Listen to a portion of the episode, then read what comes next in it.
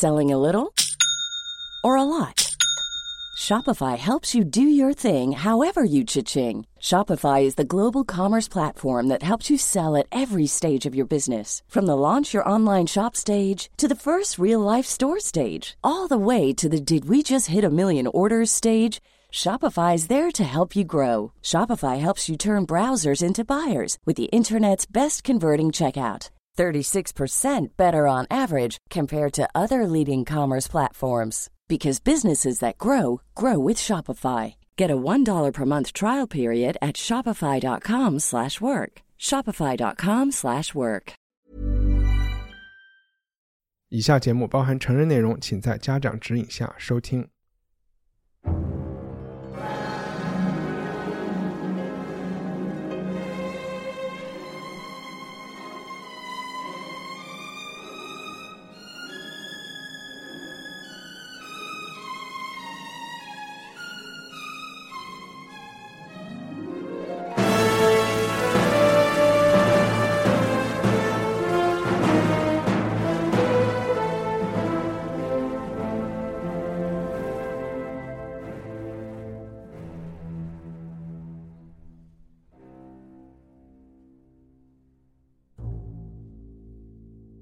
欢迎收听文化土豆，我是伊康糯米。一九一八年十一月十一日凌晨五点，德国和英法为主的盟军在巴黎以北的康边一节火车车厢里签署了康边协议，决定六小时之内在陆地和空中停火。一战不是二十世纪的第一个，也不是最后一个战争，不是参战国家最多的或者时间最长的。呃，甚至也不是死亡最多的战争，但是直至今天，每年的十一个月第十一天的第十一点钟声敲响时，许多曾经参加过第一次世界大战的国家都会举国默哀两分钟。今年的双十一是一战停战一百周年的纪念。随着参战者和目击者的消失，一战也正在从我们的生活记忆转变为文献记忆。这一期文化土豆，我们邀请到了历史学者方照和艺术工作者宋毅，和我们一起聊聊第一次世界大战。和我们的第五十三期节目纪念一九六八年那期一样，每位嘉宾也会带一些和一战相关的纪念品放到文化土豆的一战博物馆里。大家好，大家好，嗯，大家好。我想先问大家一个简单的问题，就是在你们心里，你为什么觉得一战是一个值得纪念的？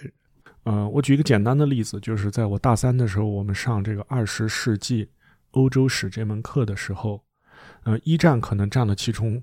呃，四分之一的内容和四分之三的时间，嗯哼，啊，就是它，它是二十世纪的开始，很多人都把呃一九一四年而不是一九零零年作为二十世纪这么一个时代标志的开始。啊，起码在已经过世的左翼的英国历史学家霍布斯鲍姆所谓的短二十世纪这个称呼里面，他就是以这个作为二十世纪这个历史断代学的开始的，嗯哼。嗯，所以从我一开始接受呃正统的历史教育，这个一战它是怎么发生的？嗯，它发生中间发生了什么？那么它对欧洲或者是美国人为什么有如此大的心理影响啊？其实都是贯穿我的整个历史教育的。OK，所以是求学期间的一个心理阴影，然后写了很多作业。对的，对的。OK，呃，宋毅呢？因为我平时的工作是跟这个现当代艺术有关嘛，其实我们如果追根溯源的话，会发现，呃，今天我们所呃面对的现当代艺术，它几乎所有的起源都是跟那个一战前后这个历史时间有关系的。而经历过一战的这个艺术家呢，他们在战争的这种带给他们的创伤也好，或者记忆或者各种的感受也好，在使得他们在一战之后，他们完全。消化或者说转化了他们在一战之前的那种现代艺术的主张，所以才完全打开了这个今天的这种现当代艺术的一个完全不同的一个面貌。我说的这个完全不同，可能指的是对于大众来说可能相对熟悉的那种呃古典的学院派的写实的这种绘画，现在的艺术的面貌已经完全不同于呃那些东西了。它其实呃这它的开端，我觉得可以追溯到呃一战前后的这个时间段。我其实想从我自己是一个很个人的第一次和一战的接触，是我十七岁的时候，那时候在英国念高中，我们组织春游还是秋游不记得了，大家就坐了一天时间的大巴，开到了比利时一个叫伊普的地方，然后我们那个时候就去了战壕里面玩，小朋友嘛，那个时候大家打打闹闹的，完全没有当真。然后玩了一天，最后我们去了一个公墓，然后就看到一望无际的白色的木头的十字架。那个记忆对我来说还是很震撼的。没有想到，就这个公墓被保存的如此的干净，然后它也是很有美感的，几乎好像你看不到名字，就是一望无际的白色的十字架，横着竖着都是在一个矩阵里面排的嘛。所以那个是我对一战的第一个，呃，我现在记得的很深的印象。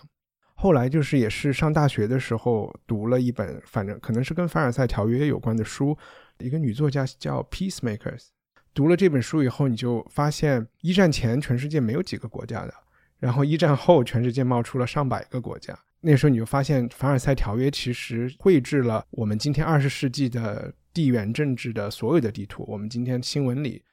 你能看到的几乎所有的冲突，不管是巴尔干半岛，不就是我上学那会儿。还是后来的，还是中东，是阿富汗，或者是这几天我们看到沙特间谍，沙特的王储要在他们家要搞什么事情，就所有的这些事情没有一战，这些国家都不会存在。那本书是一个第二个吧。然后第三个原因就是，其实，在过去几呃一两年，我们录文化土豆，你会发现，特别是我们的误读会，我们对古代的东西是挺挺喜欢的。我们喜欢十九世纪、十八世纪的文学，然后甚至是更远古的东西，古希腊世界的这些话题也经常提到。在回顾历史的时候，一战就是一个我们和那个年代最后的一个关系，就是在一战中，你还能够看到的，不管是宫廷的政治、生活、艺术。从中国到到奥斯曼到欧洲，在一战之后这些东西就永远不存在了吧？所以每次讲到一战那个年代的时候，就觉得它有点像一道门，就人过了一战这个门以后，好像我们就永远的和和过去就有点失去联系了。其实刚才方丈你讲的，呃，Hobsbawm 写了几本书吧？一战之后就叫 Age of Extreme 了吧？还是叫什么？一战之前应该是 Age of Empire，就是 按照打游戏或者是出不同的第。迭代好像人类在那一在在一战之后就就升级了或者迭代了。对，嗯嗯，其实，在艺术中有一种说法，就是会认为，其实，在美学上面啊，就一战可能是一个古典时代的终结。嗯，所以我觉得，就像你刚刚提到的，宫廷的绘画或者艺术或者等等人们的审美，其实从一战之后慢慢就进入到一个现代的时期，就更多的会看到对于速度。对于呃，就是简洁这种东西的表现，而之前其实更多会是一种繁复的装饰的，或者是呃一种呃逼真的这种东西的表现。OK，那我不知道方丈，你刚才都已经因为你是学历史的，我们给你一分钟时间，你能够很快的告诉我们一战是谁和谁在打，怎么打起来的吗？嗯，给你三分钟时间都可以。哦，不用，这个一分钟也就足够了。嗯，一战的主要的交战双方都是当时的欧洲的呃主要的帝国和这个呃共和国啊。那么当时这个一战的呃一方的阵营，也是现在呃就是确凿无疑的挑起一战的阵营，就是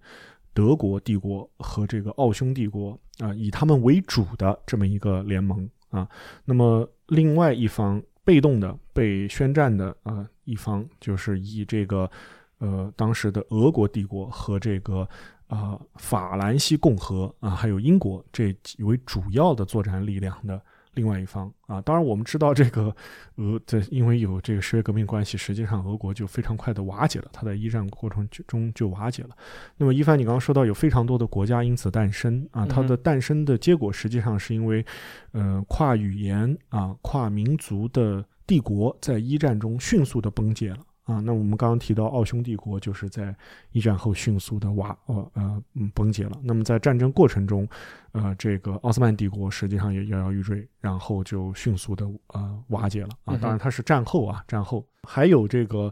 呃几个帝国啊，它获得了海外的殖民地。啊，比如说像大日本帝国啊，它是在日俄战争之后又一次获得了对于西方人的胜利啊。那么这些可能是比较广为人知的方面啊。其实，在其他很多小的地方，一战也发生了各种各样大大小小的冲突啊。比如你刚刚提到的沙特阿拉伯啊，那之所以那个阿拉伯的劳伦斯啊，他他从一个、对吧啊小小的英国的士军官，能够一跃成为一个主导后来中东局势的这么一个人，那和一战过程中在阿拉伯世界发生的冲突有非常大的关系、嗯啊。那么第二个，可能我们不是特别呃了解的，就是在呃布尔战争以后啊，实际上在南非及其就是英法帝国这些海外殖民地，当时德国也有一部分的海外殖民地，在一战中他们也发生了大量的冲突啊，到造成了战后就一战之后的非洲的殖民帝国的重呃势力的重新划划分啊，嗯所以从这个意义上来讲，它是一个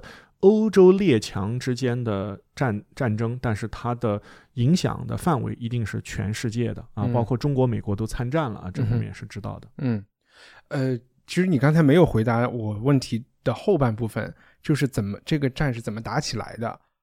打仗反正好像是人类社会的一个叫我也不知道是什么，这个嗯逃逃逃避不了的一个一个现实似的。嗯，然后人类又特别就有说人类听着有点奇怪，就我们在打仗的时候特别喜欢呃宣称自己的正义，嗯。啊，然后我们也有很多历史中你就是能想象出的战争，好像似乎都是有一些呃正儿八经的理由，哪一方是正义的，哪一方是邪恶的。一战在历史学家的这个研究里面，我觉得让大家着迷的一点就是，似乎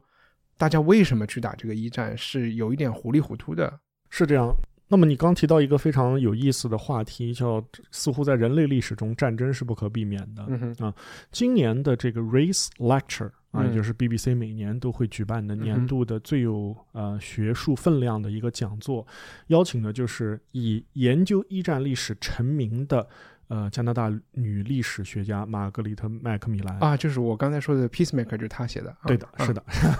那么她的第一堂讲座就是讲是不是战争是不可避免的这么一个话题。OK 啊，所以这个是很有意思，大家之后也可以去听一下。她的答案是什么呢？嗯，这像这样的问题，我们一般都没有答案，呃我们只能增进对它的理解。啊、那么呃，第二个你提到说就是。呃，似乎战争有正义的一方，有邪恶的一方、啊。那么在最传统的、最简单的一个视角来看，呃，就是第一个出拳的人，就第一个动手的人啊，就是幼儿园打架也是这样，就他先打我的 是吧？啊，那一般来说是负有罪责的一方啊。但是呃，我想一战在呃，因为它也引发了第二次世界世界大战啊，造成了人类历史上最严重的浩劫啊，嗯所以它在我们在考虑一战的时候，我们对于谁要负责任这件事情，从凡尔赛条约签订开始。包括凯恩斯写了这个一次大战的经济后果啊，从这本书开始，呃，谁是正义的，谁是邪恶的，谁要为此负责，谁要为此赎罪，啊、都是呃，不仅在历史学界，而且是在很多人当中啊、就是当时的人当中激烈争论的一个话题嗯啊。那么在一战中光荣负伤的希特勒，他就认为德国的战败要犹太人为此负责啊。他的所谓的“刀刺在背”这样一个学说，呃，说不上是学说吧，这样一种言论吧啊，其实就是肇始于对一战的起源、过程和结果的一种历史解释。如果现在看来，毫无疑问，奥匈帝国和德国这两个帝国在发动一战这件事情上有呃不可推卸的责任啊。但是所有的国家在这个战争打响前，甚至是打响之后，都有非常多的机会和非常多的时间点，他们可以迅速结束这个战争，但是他们都没有选择这样做。这是为什么呢？我我把问题问的具体一点啊。我们知道奥地利想和塞尔维亚打仗，那德国和奥地利有一个盟约。如果是换了川普是凯撒，他才不会管这个盟约呢，对吧？就你去打就打好了。那德国就他自己加入这个战争是为什么？然后他加入了这个战争以后，其他人就像你说，有很多机会都可以不打，但似乎他们觉得德国是有更大的一盘棋是要称霸世界的，起码在他们对在征兵的时候的宣传，或者是德国是要要侵占全世界的，所以我们是为了就是世界人民的自由去去打这个仗。呃，我觉得可能在这件事上，我们稍微有一点点 jump ahead，嗯有点 jump ahead 啊。那个呃，比如说你刚刚提到奥地利想对塞尔维亚宣战啊，这是一战的一个起点性的事件，它是要收复塞尔维亚啊，它并不是这样啊。嗯，奥地利之所以最后向塞尔维亚宣战了，呃，它有它一方面当然和萨拉热窝事件是有非常大的关系的啊，另外一方面，其实它和呃奥地利自身的民族情绪和呃德国在奥地利的民族情绪中它起到的一些作用都有关系啊。那所以我想，我们现在实际上可以进入第一件的展品，对我们来谈一谈，可能在我们正统的叙事中被忽略的一个。这个呃，一战的最重要的发起国就是奥匈帝国啊。那我带来了一个展品，那之后可能我们在微信上可以看到它的照片啊。这是一瓶辣酱啊。这个辣酱这个东西呢，在欧洲非常少见，是啊，欧洲人不爱吃辣，但是这是匈牙利的民族食品。OK，而且它里面全是红辣椒，它吃起来和那个我们在街上买到的那种就是。直接拿红辣椒做的这个辣酱是鲜鲜辣椒的，这个没有鲜辣椒的，哎，鲜辣椒的这个辣酱啊，哇，这就是朝就是那种泡哎叫朝天也不是朝天椒，有一种绿色的小辣椒酱叫什么名字？忘了，反正有一模一样的，四川有。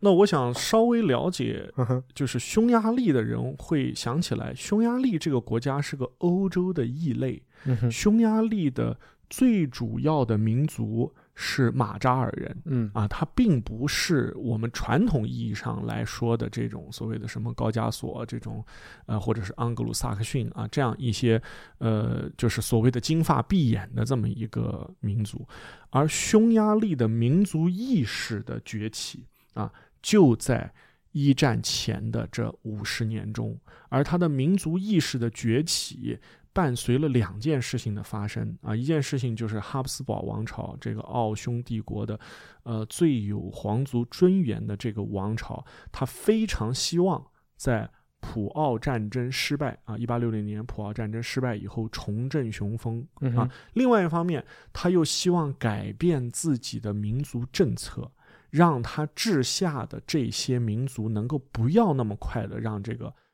呃，奥匈帝国能够瓦解啊，其实这是一个非常矛盾的一个方面。这就好像在呃挣扎当中的清帝国啊，一方面它需要统治中心来呃增强自己的这个这个这个统呃统治的这个这个性质，但另外一方面他又非常清楚啊，其实他无法再继续采用他的高压政策，因为时代已经变化了，他们已经没有办法有效的去统治自己了。那么奥匈帝国或者是奥地利。啊，就是以维也纳为中心的这群人，他们之所以那么那么的痛恨在泰塞尔维亚发生的这个事情，其实和呃匈牙利和匈牙利本身的民族自觉性的这种快速的上升，和这个当时这个奥匈帝国内有两个首都，一个是维也纳，一个是布达佩斯啊，从心理上来说，有着非常非常重要的。呃，关系，所以一方就是惩罚塞尔维亚是杀鸡儆猴，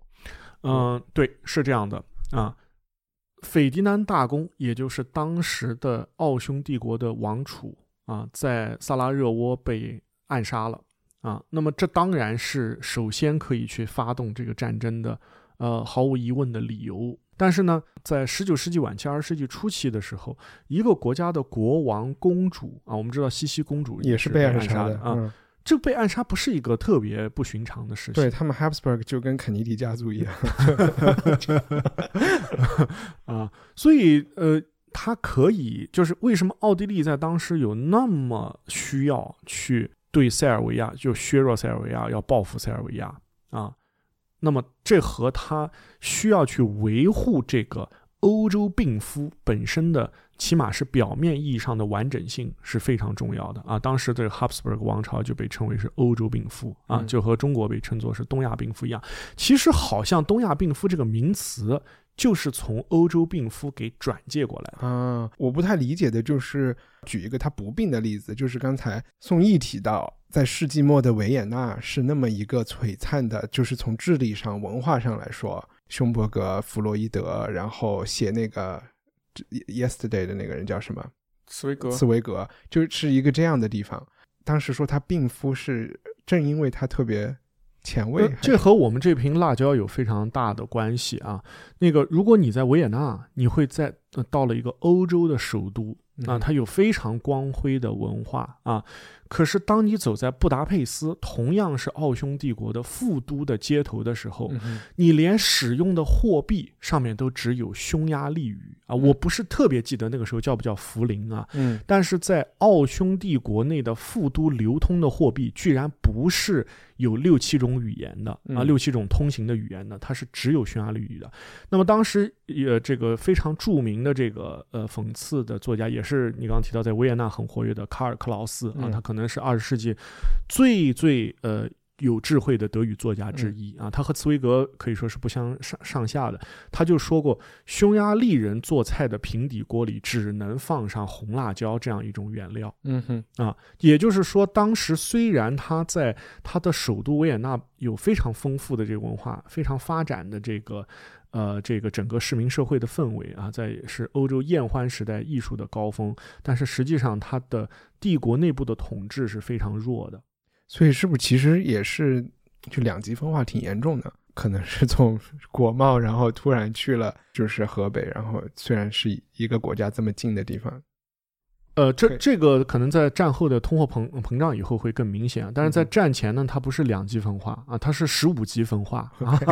啊，就很有意思一点是，如果我们谈到匈牙利，我们刚刚讲到他喜欢吃辣椒啊，但是当时在这个匈牙利的境内，甚至最多的都不是马扎尔人，嗯最多的是斯拉夫人。嗯啊，因为各种各样的斯拉夫人涌入到了匈牙利，嗯所以它有如此多的民嗯民族啊。那么奥地利在战争初期，它呃不像德国、法国、英国这么能够调动的起来。呃，有一个非常重要的原因，是因为整个军中有七八种不同的语言啊，简直和拿破仑战争时代的那个混乱是如出一辙的。嗯而且他们还没有像嗯、呃江总书记这样英明的这个君主能讲七八种语言。嗯 他们也不会啊，他们他们的呃，就是低级的军官和士兵，甚至都没有办法，没有任何办法可以沟通啊，嗯因为呃，如果我们学过一些欧洲语言的话，我们自己都知道。这个匈牙利语，就我们光不说别的这些乱七八糟什么塞尔维亚、黑山这些语言，匈牙利语和欧洲语言是完全不一样。对，完全就是你刚才说他们这民族这词，好多人看着就不知道这个 Magyar 怎么念。对对，嗯，啊 啊，好啊，嗯嗯，那嗯，其实我们现在还在讲，就是一战时期的，就是欧洲不同国家是什么样子的。我方照给我们了一瓶辣椒酱，然后我想就是也放在这个博物馆的一件东西，是一个其实时时刻刻都会提醒我自己关于一战的，在北京你就经常能看到的一个东西。就我每一次去一个商场电梯啊，就不管是自动扶梯还是那种直梯，有很多高稍微高级一点地方，它用的那个电梯的品牌都叫 t i s s e n Group，然后中文叫克鲁伯，它的那个 logo 就是三个圆圈。克鲁伯公司就是一个非常能够代表一战前德国有多么欣欣向荣的这么一个公司。这个公司的这个家族其实是德国的一个军火、一个工业大工业公司，它已经可能在一战的时候都有三百年的历史了。从就是从可能三十年战争的时候就开始，呃，在欧洲贩卖军火。那到了一战的那个时候，它已经是欧全欧洲最大的一个公司。它的总部在德国一个叫埃森的地方，埃森，埃森啊对，埃森那个城就有点像我们可能你现在来看北京老的首钢厂，它就是一个城市，它甚至比首钢还要大。Krupp 这个公司在埃森有八万员工，它在里边有自己的消防队，有自己的铁路，有自己的电报线，有自己的学校，有自己的医院，有自己的教堂。这八万人的生老病死，全都在这个埃森的这个里面。社会主义国家比较容易想象这样的这样的制度，就是可能好多我们小时候你是铁道部门的或者是什么系统的军队系统的，你都有类似的这种后勤的支柱。但是你想，那个是在十九世纪末二十世纪初，俾斯麦统治下的德国，新统一的德国，它已经在工业上以及社会组织上面已经远远的超过了那个时候我们认为更自由、更先进的国家，比如说法国，比如说英国。这些国家要到了二战后，它的这个福利社会才能够有。德国大公司那个时候就已经提供了，我还说他们的工人那个时候已经有养老金。我觉得大家一方面可以看出，就是德国那个时候有有多么的强，再举个例子，可能在一战前三十年，德国的人口翻了一倍都不止，以及他们自己会觉得，这我觉得是一个特别有趣的事情，就是他们自己会觉得自己是特别先进生产力，他们是世界文明运动那个方向的代表，就他不会那个时候的德国人。他在去看法国人、去看英国人的时候，他是不是会觉得那些是旧世界的东西？他们是一个新兴的力量。嗯，其实我插一句啊，就一帆，你刚刚说的一个非常有意思的点，就是在一战前，蒂森克鲁伯是这呃或者克鲁伯吧，克鲁伯那是克鲁伯合并，克鲁伯啊是这个欧洲最大的公司啊。你知道亚洲最大的公司是哪一家吗？亚洲最大的公司，可以猜一猜啊。我要看你亚洲的定义，会是。是个什么铁路公司吗？三菱，嗯，那个时候亚洲最大的公司，在一个跟这个艾森差不多地方，叫汉阳啊，它是汉冶萍公司，那它也是一个煤铁钢的一个综合公司啊，这个。呃，当时它的规模甚至是超过日本的一些最大的钢铁企业的啊，所以就是说这个，呃，你刚刚所说的所有的先进生产力的代表，在 汉冶萍也都有啊啊，当然他们没有养老金制度，他们在制度上可能没有德国那么发达，但是他也有这个员工的教育机构啊，他也有这个培训的，他他所有的东西也都是全部都有的。嗯嗯，有趣，嗯，还是很这个是很有意思。但是呃，回应你刚刚所说的一点，就是呃，德国人会不会在自己呃是所谓的我们现在所说的第二次工业革命的先锋嘛啊，从这个十九世纪末期到二十世纪前期，而且又。自己的国内市场增加了一倍啊，然后它在出口方面也是突飞猛进，突飞猛进的啊，它成为了这个生产力的代表啊。可能除了美国啊和它有抗衡的之力以外啊，没有什么国家能够像它有这么多的新的科学技技术啊。我们今天听过的这些德国的大公司，早在那个时候都已经是大公司了啊，什么巴斯夫啊、拜耳啊这些啊，奔驰啊，我就想。呃，我就把和电梯的这个联系说完，就是 Krupp 那个时候在一战的时候就为德国发明和制制造坦克，制造 U-boat，我们知道的潜水艇，呃，很多机关枪也是他们做的。就是现在我在北京，哎，我第一次看到里面的电梯是 ThyssenKrupp 的时候，哇，我一下就想到，就觉得是一种，反正一个很奇妙的感觉，就觉得是旧世界的一个什么力量，哇，现在追进中国来了。但其实这个，我我待会儿讲的第二个展品，你会发现这些商业的力量在，不管是战时在和平时间，它永远是转来转去，都其实离我们不是那么远的。嗯，克鲁伯也当然是第一个进入中国市场的公司了啊，他在十九世纪中期在中国市场就有巨大的这个生意和往来啊。呃，但是我想回应一点，就是德国和英法的这个呃关系，可能在艺术上一会宋兄可以也可以说一说他们之间的勾连呢，因为我们知道很多英法的，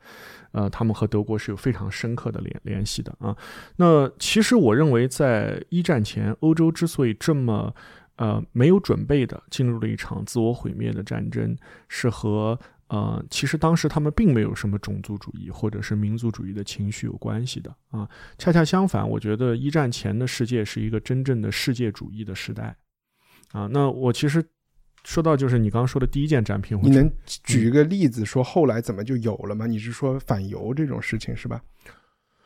在战后的话，啊，当然这个情绪就已经非常非常重了啊，就不仅是反犹了啊，因为这个有已经开始互相惩罚了啊。凡尔赛条约是惩罚的非常严重的一个条约啊。那么我举个例子，在当时的德国议会中啊，虽然我们知道德意志帝国议会是一个有一点摆样子的议会，呃，阿尔萨斯洛林党是可是单独的党派呀啊，但是。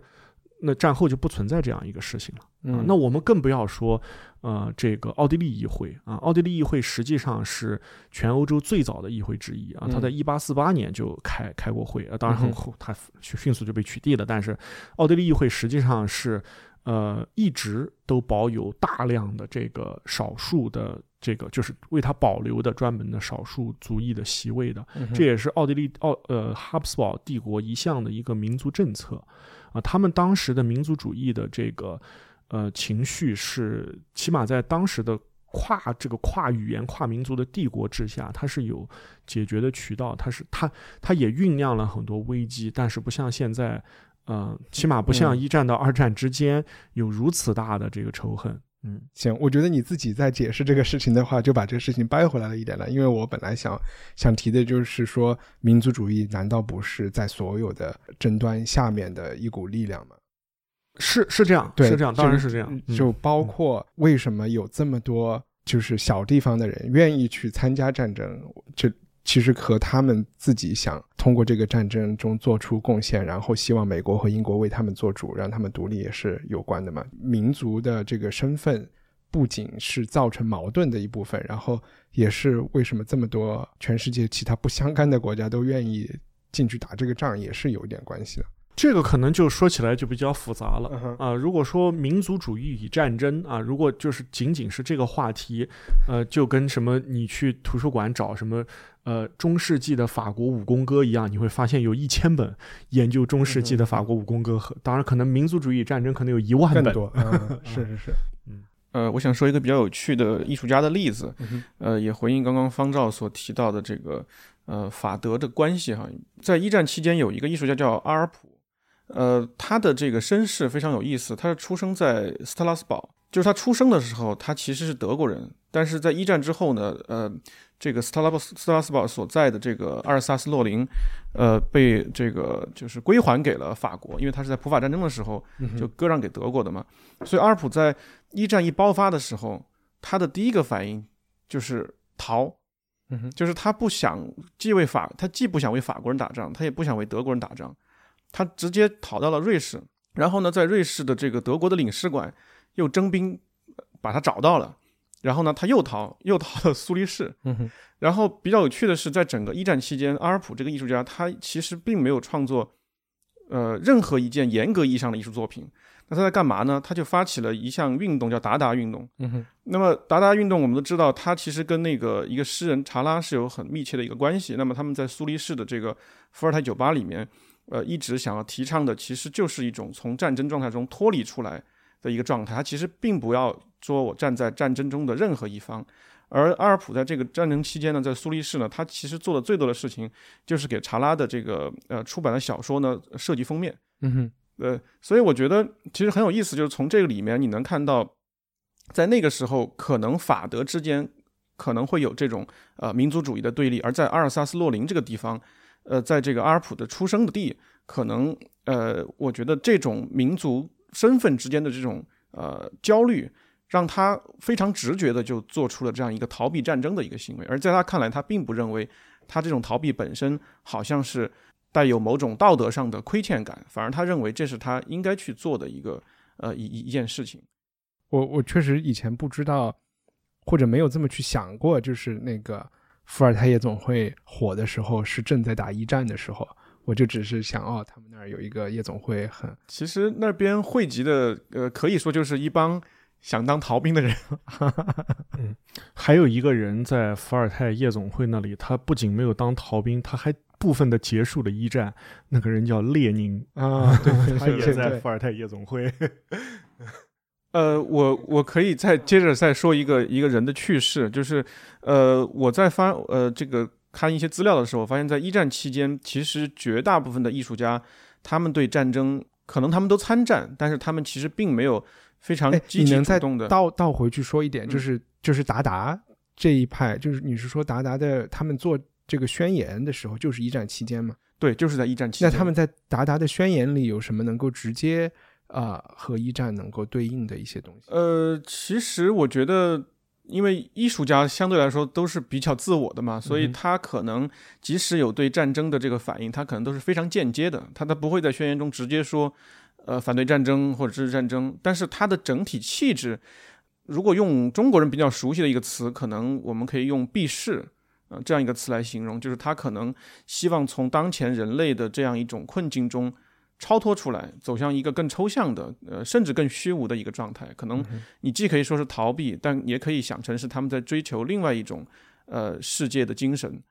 呃、但这也其实，在艺术家中也是很小部分吧。大呃是小一非常小一部分，因为嗯大部分艺术家其实在一战期间，呃，都参战，呃，都呃，尤其是德国的艺术家。呃，但是呢，这里面有一个非常还有热情拥抱有战争的，呃像还托马斯曼这些人都呃，我找到有一个特别有趣的一个例子，就是呃，有个意大利艺术家叫莫迪里亚尼，莫迪里亚尼其实他大部分的时间是在法国，嗯，他在一战之前，其实在巴黎就很成名了。他呢是我发现的一个，嗯，很少有的非常积极的想要去参与打仗的，呃，要报名参军的。但是呢，比较戏剧性的是，他在报名参军的时候呢，这个军队给他做体检的时候，发现他身体很差。就可能艺术家比较 喜欢熬夜啊，然后又比较喜欢那种 呃，再加他那个一战之前就出名嘛，可能声色犬马什么之类的，他就身体很差，然后军队就不要他。结果呢，他可能某种程度来讲，他因祸得福，他没有参战，一直在巴黎，而且他在巴黎的呃战争期间啊，他不但呃创作非常高产，而且做展览、卖画，就名利双收，就是和很多在呃包括德国的艺术家在。战争期间中经历了非常多的苦难，甚至有战死的，相比就是完全是呃一个天上一个地下。其实从这个就我们平去看一战纪录片里面，我觉得和二战最大的区别就是巴黎和伦敦这两座城市在一战中基本还保持着一种相对正常的生活。对对对对，咖啡店、看报纸、娱乐活动这些基本都有。呃，真正发粮票都是比较晚的时候。呃，甚至于我们可以。看到就是在一战期间的，呃，五十多岁的艺术家，就是呃已经成名的，比如说像马蒂斯，他那个时候画的作品，呃，你会毫无感觉这个世界在发生战争，他依然在画他那个这个室内的这个呃窗帘，呃很多装饰的纹样以及窗户啊，窗户之外的海景。就跟他之前的呃创作几乎是没有任何的变化，所以某种程度上你也能感觉到，在那个时期的法国，对于那些已经成名的或者说已经处于上流社会的艺术家来讲，其实战争对他们的影响相对来说是呃不大的，呃是非常小的。这个是不是可以问一下方照？我们现在很习惯一战、二战这种所谓的全面的全国的战争，但之前打仗是不是其实相对来说是一个？我就其实就讲打仗的方式，在一战我们已经看到有枪了啊，就是有这些现代战争的武器。以前那种你真的要拿刺刀或者是列个队，然后怎么这射箭啊，这这些战其实跟老百姓就没有太大关系，是吧？呃，全面战争的概念是从拿破仑战争开始的啊，因为国家第一次有这样的行政机构和实力来实施征兵制。啊，或者说是真正意义上的征兵制，而不是抓壮丁式的征兵制啊，因为有了人口制度啊。那么，呃，但是一战确实如你所说啊，那当然巴黎在二战时候也很平静啊。那么，呃，就是说并没有所谓的战略轰炸啊，没有这个平民的巨大的伤亡啊，因为一战是一场发生在乡村的战争。呃，除了极少的一些东线的和凡尔登这唯一一个西线的这种城市战以外，我你刚刚提到，包括你去那个 Eves 那个地方去玩啊，比利时的这个地方去玩，呃，一战的最主要的战场，我们讲到这个马恩河啊这些地方。呃，它都是你旅行的时候啊，不会刻意去抵达的一个城市或者是一个中转站啊，它都是在广袤的农田之间啊产生的战斗。当然，时至今日，二零一八年，一个在马鞍河区域耕种的农民依然有可能发现。呃，当时战时人的留下来的这个装备啊，在翻地的时候依然是有可能看得到的。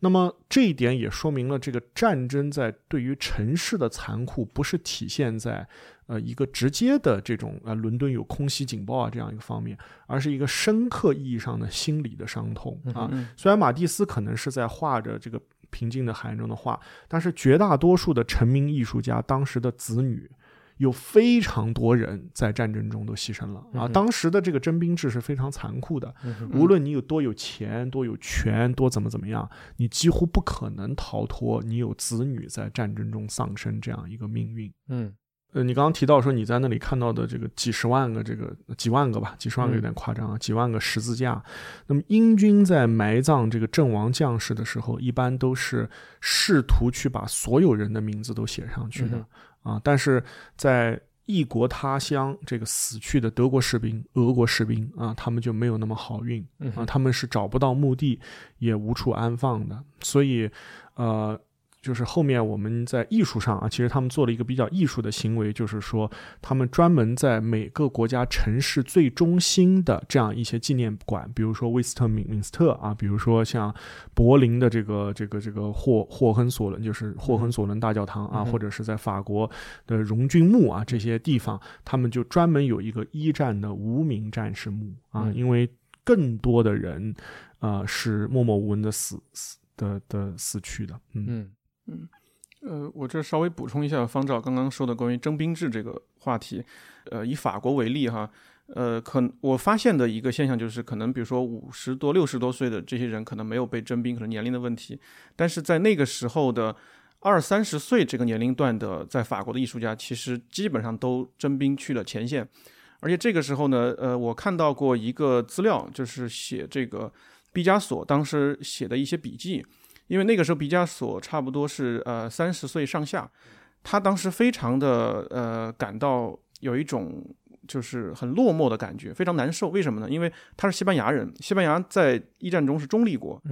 但是呢，他很早就到了法国，他眼看着他的很多的这些艺术家的朋友们，像这个博拉克呀，立体派的博拉克，野兽派的德热这些人，德朗这些人艺术家，一个一个的上了战场，但是他去不了。所以当时他其实专门写到一些笔记里面，他去不了是什么？是因为他是西班牙人，西班牙是不参战的。啊，因为而那个德朗还有呃博拉克他们是法国人，所以他们必须要参战。这对那个毕加索来说，他当时留下笔记说，这对他心呃这个心理上来说，呃是一个非常大的折磨，因为他不能跟他的朋友们一起去到那个地方，而他。只能就是说，呃，看起来好像他过了一种平静的一种生活，但是其实他并不想，呃，在精神上是这样处于一种这种非常孤单的一个状态。而且刚刚呃方照提到凡尔登战役，呃，有一位艺术家叫莱热，呃，他是学最早是学建筑的背景的，他呃画了大量的作品呢，都是比如说用一些管道像管道一样的这种几何形式来画士兵的肖像啊，或者一些大的场景。呃，莱热这个艺术家是我发现，在一战期间可能离这个前线最近的，他就直接参加了凡尔登战役，而且在凡尔登战役上，出来了吗？呃，他遇到了德军发动的毒气战，因为那一次战役好像是人类历史上第一次发动毒气战，他被那个毒气，呃，就是呃，就是袭击，呃，受了很重的伤，然后呃，就是被从前线就转移到了后方的医院。但是呢，有趣的是，正是因为这个原因。当他从医院里面，呃，身体健康得到恢复的时候呢，他就开始了创作。所以他在一战期间也留下了大量的创作，都是在医院的时候，呃，开始画的。嗯，那我们再来一轮，要放什么展品的？方丈。嗯。对，其实我还是稍稍回到我们刚刚讲的民族主义和一战的这个话题啊。我们今天很习惯的说这个，呃，德国的艺术家啊，或者法国的艺术家、西班牙的艺术家啊，在战争开始以后，因为双方在不同的阵营啊，呃，你有。有有有些人在同盟国，有些人在协约国，是吧？我想起来了，这个辣椒的味道叫野山椒。你可以继续讲。对，有有些人爱吃野山椒，有些人要吃披萨，对吧？所以就是说，他们的民族身份啊，一下子被明确化了啊。但是，呃，一战前，其实欧洲处在一个最佳、最国际主义的一个一个时间点啊。那么，一战。它破坏的首先当然是这些年轻的啊美丽的生命啊，另外一方面，一战其实是打碎了啊，其实最开始在二十世纪初就有的这么一个国际主义的这么一个局面啊。那我带的第二件展品实际上是和欧洲在一战前的一些东西有关的啊，这是一九零五年的一本啊旅行指南啊，这个旅行指南呢，它是当时呃整个欧洲最。流行的旅行指南之一啊，这是因为在当时，除了呃王公贵胄以外啊，像艺术家这样的普通人也第一次啊通过铁路这样一种比较廉价的交通方式，可以在全欧洲去旅行了。这个旅行指南的这个这个名字呢，叫这个卡尔贝德克尔旅行指南啊，它在一九零零年、一九零五年这段时间的主要的。那几本书啊，它和我们这个《Lonely Planet》一样，它是根据地区来划分的，都已经出到第七、第八，甚至是第十三版了啊。那么，呃，当时旅行指南呃卖的最好的呢，有这么几个地方啊，有威尼斯啊、佛罗伦伦伦萨、罗马啊，这个是这个在呃 Grand Tour 的老景点了啊，对的对的啊。然后呢，呃，第二个大家最喜欢去的呢，就是德国莱茵河畔的这些城堡啊。我们知道，像新天鹅堡这个在福森的这个景点，它是从一八八六年左右开始对外开放的。对啊，然后还有像光明之城啊，所谓的光明之城巴黎啊。当然，我找的这本呢是一个。奥地利和匈牙利的旅行指南啊，为什么要找这本书呢？因为在这本书里面的波斯尼亚卷啊这个分级里面，啊，他提到的第一个景点就是萨拉热窝，嗯啊，也就是这个。引发一战的这个重要的景点，那么在萨拉热窝，他甚至写到啊，呃，我没有找到他的完全的原文，但是我知道他从其中的第一句话大概说了些什么，就是说萨拉热窝这个地方呢，有很多不同民族人建的房子，这是这个地方最大的景点之一。那么最好看的房子呢，是奥地利军官的房子，在这里的奥地利的军官的这个首长，他的房子的花园是对外开放的。嗯，可惜他在一九一四年六月二十几号这一天，这个花园是不对外开放的，因为这个花园里放着两具尸体，嗯，一个是斐迪南大公，一个是他的妻子，嗯呃，这两个人他致力于让这个波斯尼亚让这些地方成为更加开放、更加开明的地区，但是在这里被塞尔维亚的民族主义者暗杀，在他们被暗杀之后，这两个非常。现代派吧，起码是表现的现代派的人，尸体上呢放着两样东西，一个是呃这个给这个大公的各种各样的驱灵符啊，这些驱灵符每一个都有特殊的含义，使他死后不要受哪个鬼的呃骚扰啊。那么在这个苏菲啊，这个这个这个大公妃的身上呢，放着一块肩布，这个肩布包裹了圣徒的遗物，是给他祈福的。啊，包括在这个他们行前，就是那天早上，在饭店房间当中啊，这两位虔诚的基督徒还在饭店房间当中做了祈祷，因为没有教堂。为了准备这个饭店房间当中的祈祷，呃，他们花了四万克朗，让这个饭店的房间能够得到祝福，使他们可以祈祷。所以我们可以看到那个时候的欧洲文明处在一个非常复杂混合的一个。过程当中啊，嗯，那么我想讲一个可能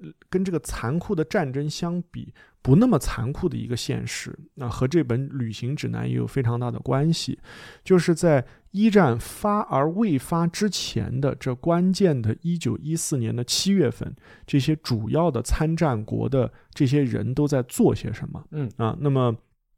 呃，这个德皇啊，威廉二世啊，也是这个嗯。以他的退位作为一战结束的啊，十一月七号吧，还是八号，我有点记不清楚了啊。一百年前的十一月七号、八号，以他的退位作为一战结束的这个终点的这位人物啊，他当时在得知了萨拉热窝事件以后，他没过几天就去了挪威的峡湾度假，嗯啊啊，而且度假了一个多月才回来啊。那么。整个德国的呃所谓的军国主义的权力的中枢啊，他的总参谋长小毛奇啊，他一直在卡尔斯巴德泡温泉，嗯啊，这就好像珍珠港前山本五十六不在联合舰舰队上，一直待在香根一样 啊啊，这个呃德国的这个陆军部长啊，法尔法尔肯海因啊，他一直在游览德国南部的湖泊啊，这些人都有一个月以上的假期啊，在七月份恰好啊，呃，那么奥地利。啊，第一个对这个呃塞尔维亚宣战的时候啊，八十四岁高龄的这个皇上弗朗茨一一世啊，一直住在巴德伊舍的皇帝别墅啊，我们今天可以去参观的所谓的呃哈布斯堡王朝的夏宫啊，奥地利的总参谋长，也就是奥地利的。毛奇啊，康拉德啊，他呢啊，在得知了这个萨拉热窝事件以后，他一直没有放弃在南蒂罗尔和他的这个情妇的这个长长假啊，就是他去了镰仓，在伊豆半半岛一直在玩啊，然后在召开了关键的内阁会议之后，七月十几号，他甚至还要去他情妇在英尼岑，这是在意大利北部，跟这个奥匈帝国接壤的这个地方，现在在。意大利语里面叫圣坎迪多这个地方，在他情妇的房子里，再过四天才肯慢慢悠悠的动身回维也纳，开始军事的准备和动员。这个时候，距离啊皇储被暗杀已经有一个月了。那么当时这个动员的最主要的依赖的人是奥地利军部的铁路部的这个部长，这个人叫约翰施塔劳布啊，他一直在达尔马提亚这里度假，因为这里有美丽的葡萄园啊。我们知道这个奥匈帝国的这个葡萄酒，啊，在那个时代，甚至到今天为止啊，都是和啊法国、意大利齐名的啊，都有非常好的这个葡萄庄园啊。那么奥森奥匈帝国整个第一集团军啊，准备发动啊最主要进攻的。后来被任命为第一集团军军长的奥芬贝格将军，当时在萨尔茨卡莫古特这个湖区，七月十日当天碰上了一起来度假的，呃，奥匈帝国财长比林斯基，然后在闲聊当中，他们。提到说，哎，我们好像马上要打仗了。比林斯基对即将到来要打仗这件事情一无所知，他完全不知道帝国马上要陷入战争，他还没有做预算，他还没有做预算。而且比利斯基不仅是帝国财长，他还是波斯尼亚和黑山奥匈帝国波斯尼亚黑山的行政长官，这就是与塞尔维亚和是和这里接壤的地区，他对这件事情一无呃所所知。呃，在七月这个档口啊，这个法国的最主要的就是法兰西共和的总统，当时正在旅行途中。因为他要去圣彼得堡，嗯哼，啊，呃，去俄俄帝国的这个首都，嗯哼，沙皇也不在，沙皇在尼古拉尔市在这个波罗的海沿岸的夏宫度假啊，所有的这些东西都在这个旅行指南之中啊，也也就是说，在灾难降临的前夜啊，这个世界显得是非常的平静和安详的，而且它还是非常国际化的，或者说他们对待叫什么统治阶级有一种比较。大而化之的作风嘛，就就给我的感觉是这样的，就是即便要打仗也没什么大不了的，又不是没打过仗就打呗，或者是反正也啊没有。如果要打仗的话，他们是会非常非常认真的。这是一战前我觉得各国在军政上最矛盾的一点，正是因为打一场世界大战的代价太大了，所以他们都说绝对不可能打一场世界大世界大战。我们今天讲第一次世界大战，对吧？嗯，但是在很长的时间里，大家。都叫它 The Great War 大战，在大战，在在英文世界里，这个名字早于战争本身，应该是德国的某个凯撒就写过，总有一天这个该死的波黑或者巴尔干半岛会把我们引进一场大战。我要讲的第二件展品，或者是进入这个博博物馆的展品，和这些有点关系。我要讲的这个东西是青岛啤酒，也是一件我们日常生活中今天也经常碰到的东西。它在一战之前就已经存在了，而且和一战有很重要的关系。我们在讲战争起源、欧洲战场起源的时候，也我们讲了有交战双方，我就稍微再说一下他们之间的结盟的关系。方照可以随时纠正我。我们说的中心的。中心国家是有奥匈帝国、有德国，然后还有意大利啊，就最开始是有意大利的。协约国那边是有法国和俄罗斯，他们俩是有一个互相保。那个我我觉得我的那个词汇储备没办法形容这件事情。他们是有一个呃协约的，然后英国和法国又有一个协约，所以他们几乎是一环被一环一环跟一环扣进去的。也就是说，只要德国出兵。俄罗斯就一定会出兵，俄罗斯一出兵，法国就会出兵，法国一出兵，英国就会出兵。我们可以看到，就是欧洲的这些国家是被一环一环扣死了的。也就是说，一个刺客，一个恐怖主义者的一枪，可以连锁反应来瓦解整个个欧洲的当时的这个政治局势。在中国，我不是说要讲青岛啤酒吗？其实事情可能更加的复杂，因为当时在中国都不止一个政府。或者是它还不是一个很完完整的一个国家。那个时候，日本在东北，德国，我刚才讲青岛啤酒厂，就是因为青岛啤酒这间公司是英国人和德国人他们在香港注册了一间公司，然后一九零五年的时候成立的，然后在青岛那个时候建的这个啤酒厂。当时他们做的其实就是德国的啤酒，因为他们的工生产工艺是。遵循了一个已经有好几百年的德国的，就相当于是食品的一个标准，也就是说，你要做啤酒，啤酒里面只能有三种原料，就是水、大麦和啤酒花。一战发生的时候，德国是占领了山东的山东半，叫山东半岛，辽东，山东半岛，山东半岛。嗯，英国那个时候要发动一战，他要做的一件很重要的事情，就是要把德国在全世界的殖民地都干掉。那正好这件事情，英国又是很有得天独厚的这个资源去做这件事情的，因为它有新西兰、有澳大利亚、有印度、有南非，有这么多殖民地的地方都有它的海军可以去做这件事情。一战可能直接跟中国发生有直接关系的战场，就是所谓的协约国，这里面就是英国和日本联合攻入了青岛，然后很迅速的把德国人从青岛赶走了。然后接下来，青岛啤酒厂呢就被朝日啤酒公司给接管了。嗯，然后他们就管青岛啤酒，就一直就管到了四九年，呃，不是四呃不是二战结束吧？对二战结束之后才会被国有化，然后又直到九十年代再私有化。所以这个青岛啤酒它也是就也见证了这么多呃这么多历史吧。然后这里面我就还想再提一下的，就是说我刚才讲在中国的这个情况，可能大家真的是需要去看书，仔细去看这些不同的列强在中国的关系。中国当时自己也是可以把德国人赶走的，如果真的想把。这里面又涉及到英国和日本是协约国，英国人要照顾日本人的情绪，日本人自己很想。把德国赶走，然后来扩大自己在中国的占据的领地，所以日本人是要求说我们要去占青岛的，然后这样英国也不好反对。中国和德国其实没有什么仇恨，反而因为一战就是在最开始，中国也不是最开始就参战的，最开始是中立国，和美国一样。其实中国人还是有一点心向着德国的，因为中国人是最恨日本的。呃，这个不准确啊。呃，这个中国跟一战的关系是从爆发的第一天就开始的。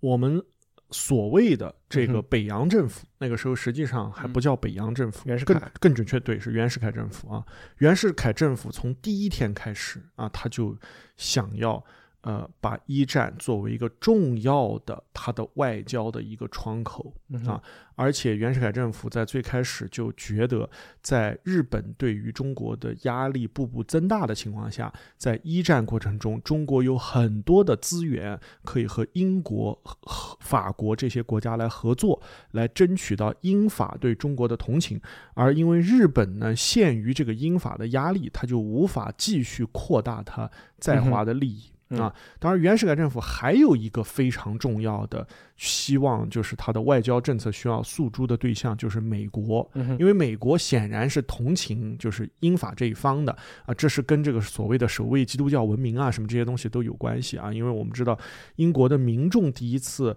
呃感觉到义愤填膺要参战，就是因为所谓的德军在比利时强奸什么呃什么这些女的，然后吊死教士这些事情，后来证明这些报道也不是很嗯不是很很准确啊。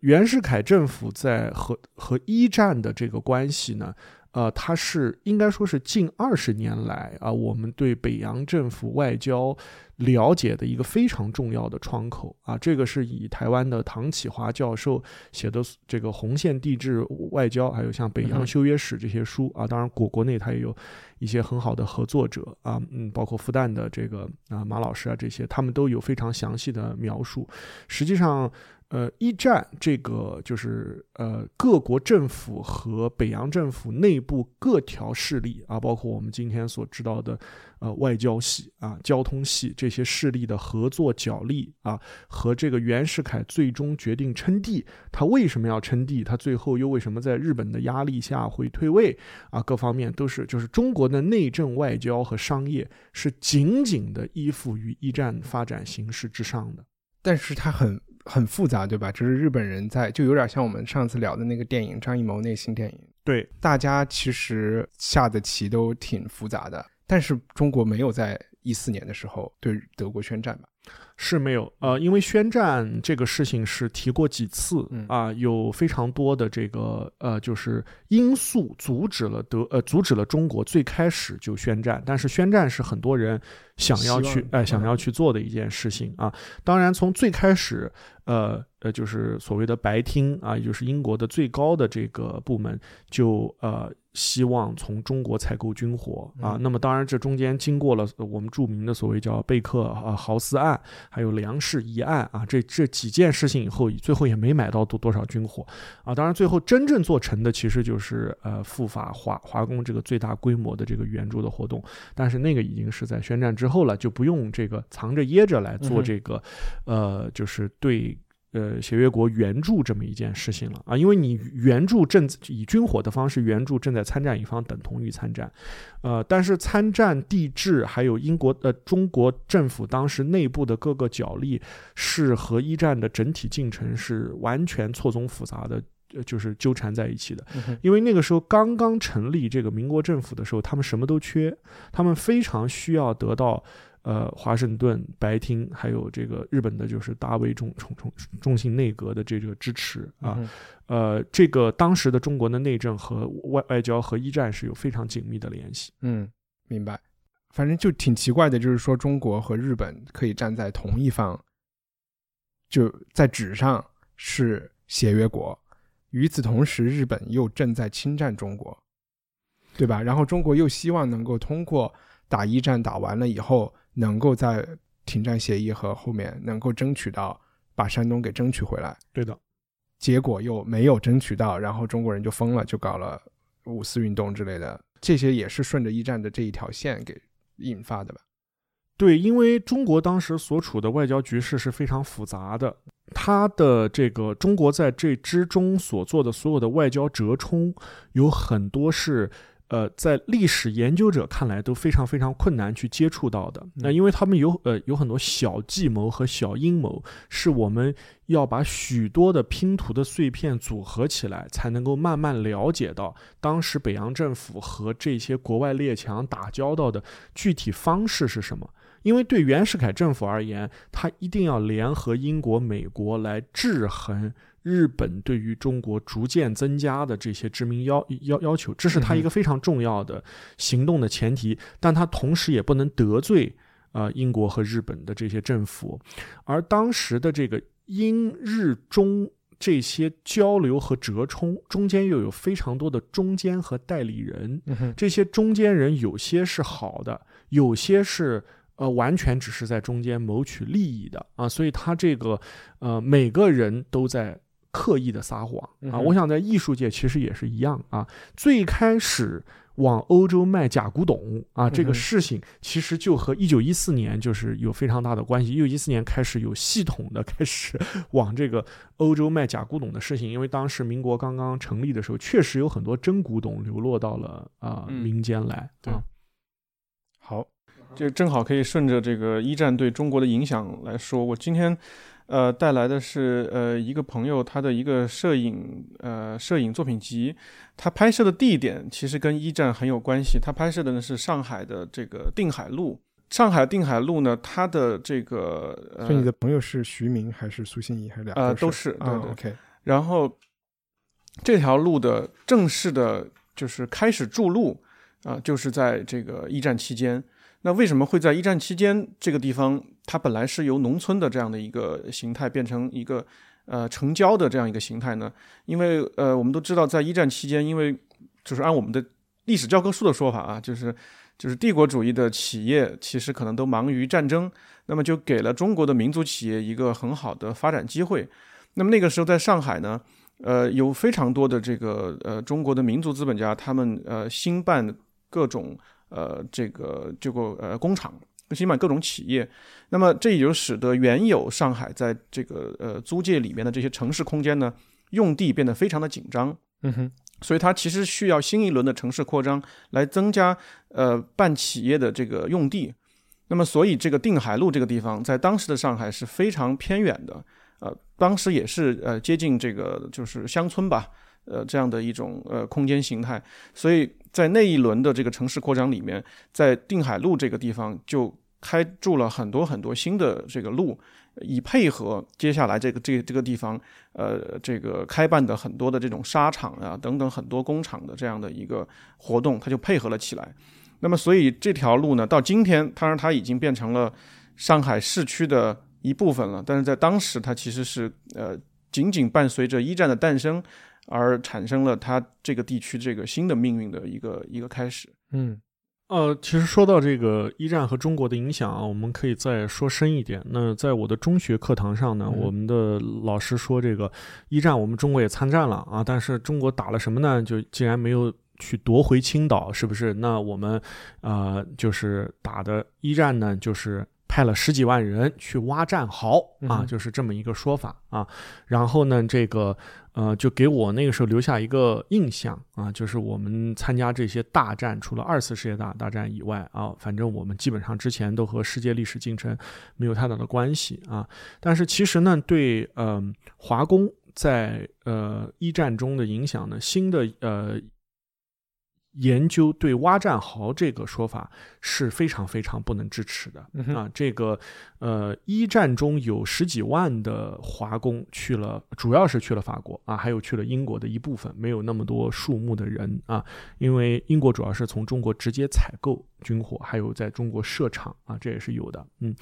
呃，那么呃，他们其实在呃法国呃所做的事情。啊、并不是挖战壕啊，他们做了非常非常多啊、呃这个当时因为劳工短缺而产生的非常呃正式的，就是普通工人阶级所做的事情，嗯。而且他们得到的报酬也远远比我们想象的要高啊。嗯那所以这就呃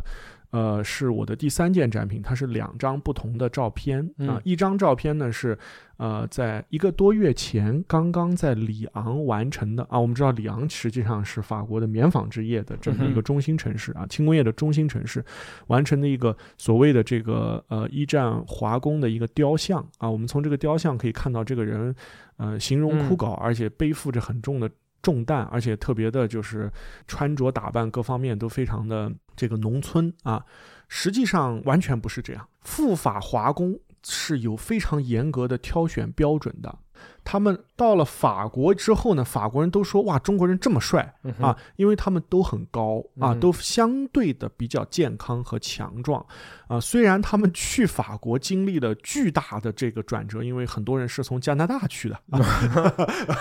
啊就可能比现在偷渡还复杂的一个国际航航航线把他们运过去了。但是呢，他们到了法国确实有潜，是不是因为有潜水艇啊什么这样的事情？对对对对。对的对的啊，所以就是说无法从地中海啊嗯去到法国，那么只好绕道啊加拿大啊去法国啊。那么在呃，那而且当时美国还没有参呃参战啊，嗯只有从啊大不列颠的这个行省啊加拿大去啊。那么在这个过这么辛苦的过程结束之后，他们依然焕发出良好的精神状态，有很多人也呃托人。呃，写信回家，因为确实有不少是文盲啊。那么，但是他们尽量挑选的都是这些强壮健康的人。那么第二张照片就是当时的华工真实的在法的生活状态，他们主要生活在军营里啊和一些相对封闭的这种隔离区，但是他们非常有钱啊，甚至比当地的法国人还有钱，嗯他们可以买最新潮的摩托车。嗯啊，而且呢，他们穿的是军服啊，是统一的制服。嗯当时在这个这个隔离区中，有很多跟他们共同劳动的是法国的适龄的这个女人，嗯他们都非常喜欢华工，所以不少华工之所以最后按照合同规定是需要一定要回到中国的，嗯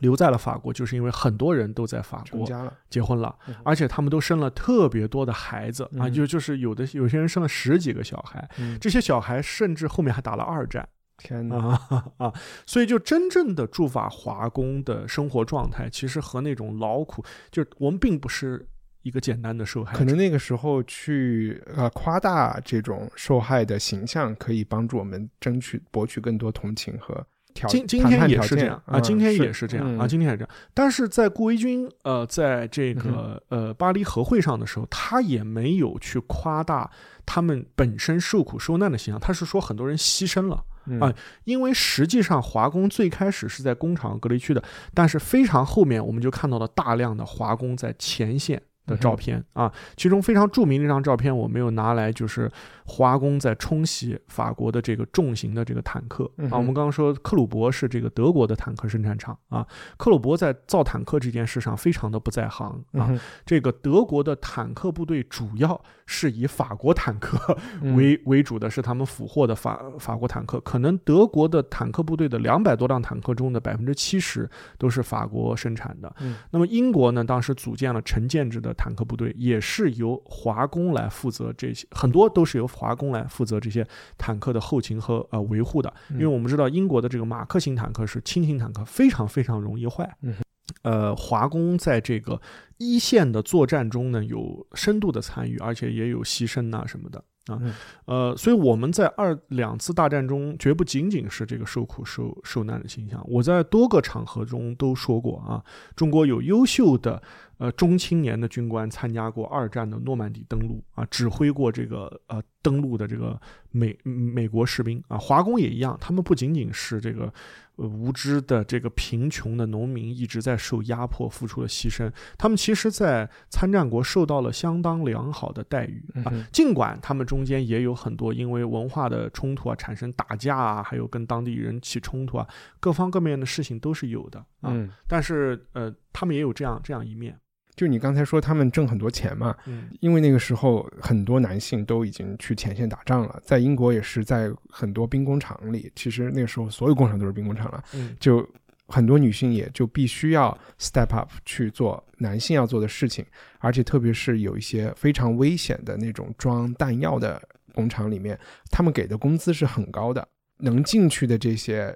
优秀的年轻女人，他们在。下班是遭受羡慕、嫉妒、恨的，大家就觉得哇，你挣那么多钱。然后另外一个事情就和一战同期发生的，一九一八年，反正大概那个时候，真正在欧洲杀死最多人的不是一战，是有一场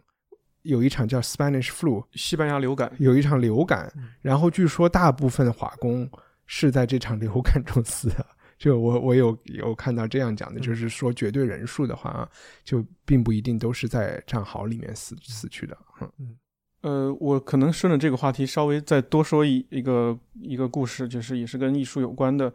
呃，我们都知道这个你刚刚提到的西班牙流感，其实对于一战的结束，其实产生了呃，我觉得很重要的一些影响吧。然后在我们一开始提到的奥匈帝国。呃，当时有两个呃非常有名的艺术家，一个是那个克里姆特，呃，一个是席勒，呃，他们的绘画作品，包括他们的命运，我觉得有很强的这种象征性，就象征着奥匈帝国当时的陨落。因为，呃，席勒他其实只活了二十八岁，席勒的创作里面，他的这个呃画面中的人物。他都会花非常多的精力去画每一个细节，呃呃，包括身体上的很多的皮肤的肌理啊，就会让你感觉这个人物他所绘画的这个人物每一处毛孔都在痉挛，所以这种气质，呃，我觉得跟奥匈帝国当时刚刚我们呃这个方照所提到的那种状态，我觉得有某种呃就是很很有代表性的一种一种象征性，就是。呃，用我的话来说，可能就是某种繁华和腐朽的呃共构，他这种这种矛盾的共构。那么他的老师就是克里姆特，那个时候已经是五五十多快六十了。他的那个绘画中呢，运用了大量的这种非常精美的装饰，但是表现的题材呢，又可能是关于死亡啊，关于很多这种就是幻灭的这种题材。而他们呢，都是在这个一九一八年的秋天。呃，差不多十月份左右的时候，呃，先是席勒的妻子和他在这个妻子腹中的孩子，这就是因为得流感嘛，相当于就是两条人命就呃就去世了。紧接着三天之后，席勒他也得了流感死了。而没有过多久，克里姆特当然有很多种呃艺术史家的说法，是因为克里姆特和席勒的这种师生关系情感非常好，其实形同父子。悲痛死，因为席勒死了之后，使得克里姆他本来年纪比较大，他的那种悲痛就也使他也相继离世。所以就在那个一九一八年的这个秋冬之际吧，相当于奥匈帝国的艺术上的两颗双星都同时陨落。呃，所以我觉得这个可能对于从文化艺术上来讲，奥匈帝国的那种繁盛，可能是一个呃，我觉得非常戏剧性的一个一个瞬间。嗯，然后接下来我想介绍进这个博物馆的藏品是一部可以在腾讯视频上看的电影。然后我之前也好几次跟呃在节目里可能不同的原因推荐过，就是一九六三年的时候英国拍的一个叫多啊多么可爱的战争，有没有啊我不知道，它叫 Oh What a Lovely War。然后这部电影。我先说没那么重要的点吧，没那么重要的点是六十年就很多我们英国的大戏骨在里面都有都有演出。这个电影的导演是 Richard Attenborough，他就是拍所有 BBC 自然系列的 David Attenborough 的兄弟。他自己演了那个所有《侏罗纪公园》里面，就是他老了以后了，因为《侏罗纪公园》不是九十年代了嘛的那个戴眼镜的那个科学家，穿个白西装的那个科学家，就是 Richard Attenborough 演的。那在这部电影里面有我们现在比较熟悉的呃 Maggie Smith，就是 Hogwarts 里面的这个校长，然后还有很比如说演《东方快车》里面的吉尔·古德，然后比如说 Vanessa Redgrave，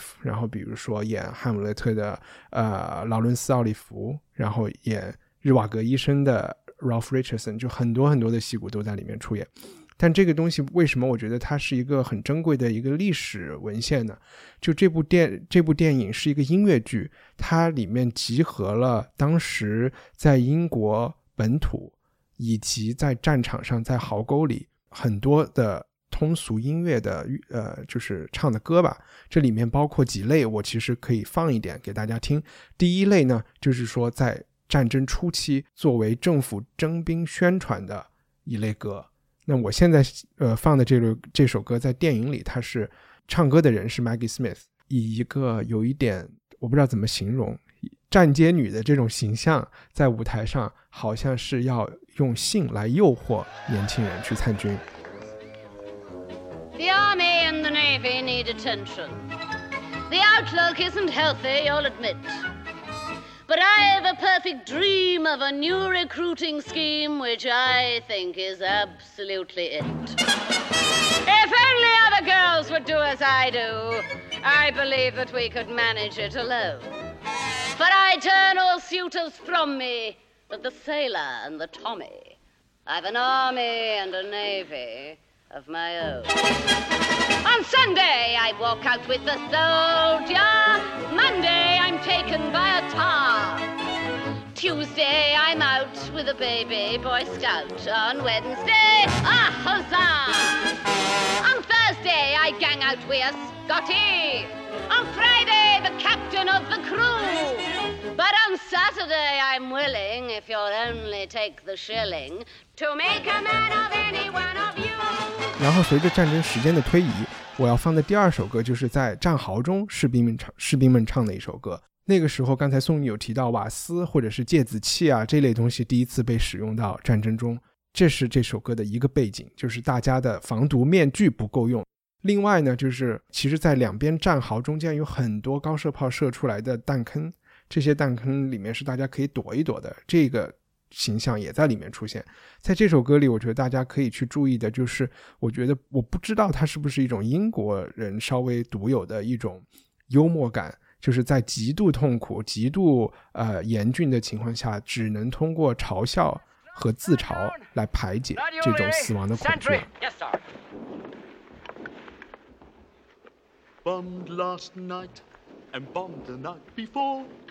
Gonna be bummed tonight if we never get bombed anymore.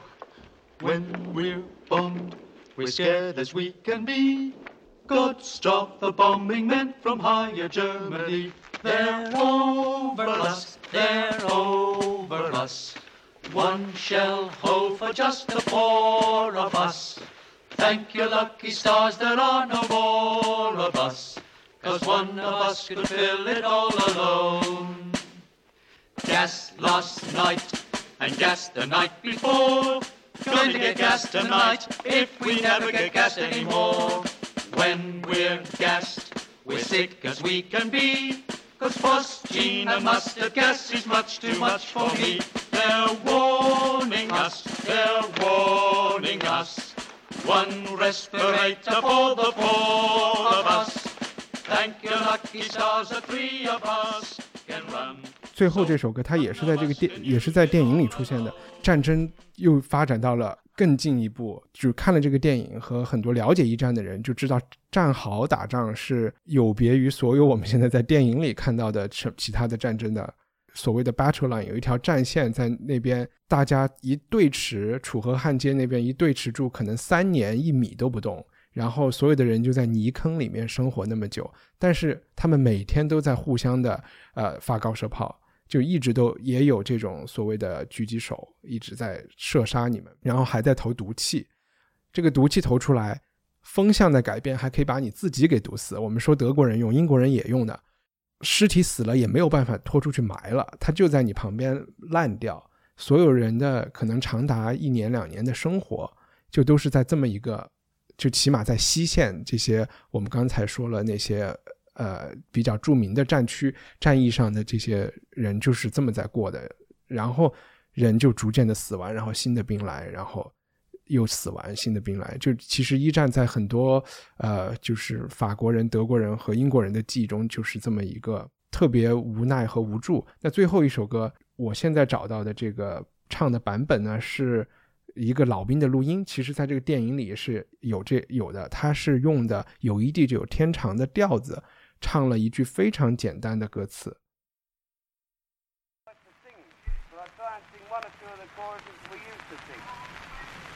We're here because we're here, because we're here, because we're here. We're here because we're here, because we're here, because we're here. We see far better off, far better off, far better off enough. Here we are, here we 他就这个歌词就一直在唱，我们在这里，因为我们在这里，因为我们在这里。你可以感觉到他的那种从刚才的那种幽默到了高级黑，到了一种很无奈的这种这种感觉了。所以。呃，多么可爱的战争是我特别推荐大家去看的一部电影吧，也想把它永远的收藏下来。嗯，那反正这今天我们一战就先聊到这里，感谢两位嘉宾都拿了很多很不一样的藏品。接下来可能在我们的会员通讯里面，我们还会加入一些刚才没有时间能够提到的东西，可能更加的零碎一些的事情。谢谢大家，拜拜。谢谢。We're here because we're here,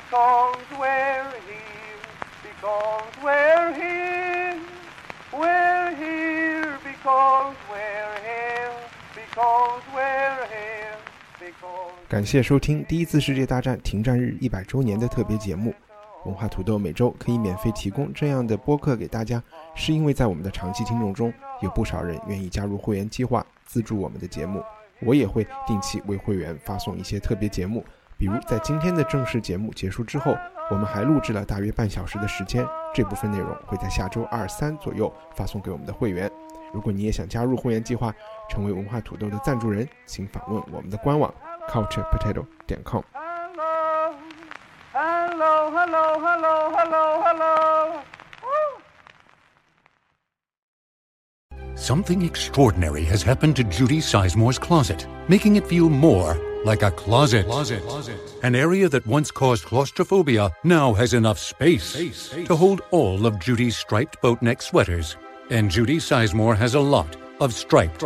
boat neck sweaters. The container store Alpha sale is here with 30% off Alpha and installation. The container store, where space comes from. When you make decisions for your company, you look for the no brainers. And if you have a lot of mailing to do, stamps.com is the ultimate no brainer. It streamlines your processes to make your business more efficient, which makes you less busy. Mail checks, invoices, legal documents, and everything you need to keep your business running with stamps.com. Seamlessly connect with every major marketplace and shopping cart. Schedule package pickups and see your cheapest and fastest shipping options from different carriers. With rates up to 89% off USPS and UPS rates. And with the Stamps.com mobile app, you can take care of mailing and shipping wherever you are. Make the same no brainer decision as over 1 million other businesses with Stamps.com. Sign up with Code PROGRAM for a four week trial. plus free postage and a free digital scale. No long term commitments or contracts. That's stamps.com. Code program.